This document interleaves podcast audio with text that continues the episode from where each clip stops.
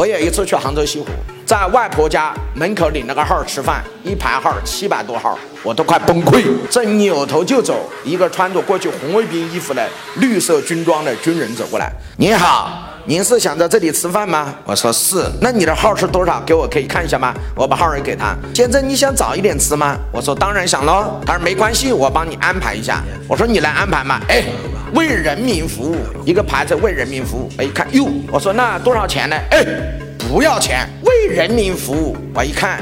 绝对有套路，我就喜欢研究这事儿。我再一看，下午时间三四点钟，你还能把我怎么样？对吧？光天化日之下，我还怕你？我说行吧，那我带着我的家人，我们就去了他的什么二楼吃饭了。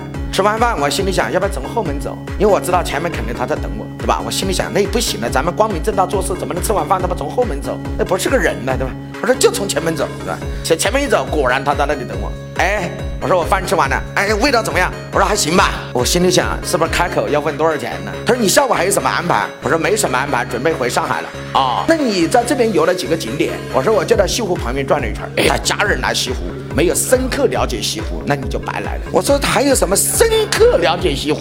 他说我在这里待了多少年，我对这里太了解了。然后呢，像你们这样的什么客人，从上海，从什么很多地方来，都没有深刻了解西湖。我们呢为人民服务，免费给你们提供车，你们去游玩就好了。我一看车上那个中巴车啊，丰田中巴车，二十多个位置的那个中巴车，还有七八个位置是空的。他说这上面都是从上海来的，也有一部分从外地来的。你的坐上车都要带你们玩。我说那多少钱呢？不要钱。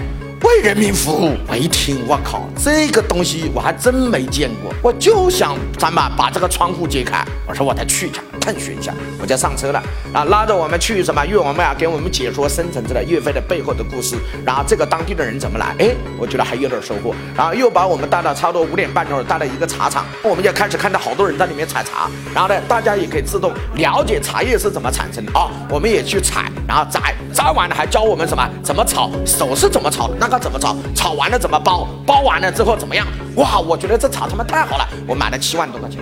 因为我觉得平时都是同学给我送东西，妈的，我从来没有给我好的财神同学送点东西。我觉得礼尚什么？告诉我，往来。平时也忙，我觉得这个茶叶啊，礼轻情意重。为什么？我自己摘的，我自己炒的，我自己包的。那我觉得这个情谊比我去买任何东西送给别人都要贵重，对吧？我心里想，一包一包又一包，妈七万多。最终出来，先生你好，您去哪个站？我说去哪个站？哎，为人民服务，哇靠，厉害！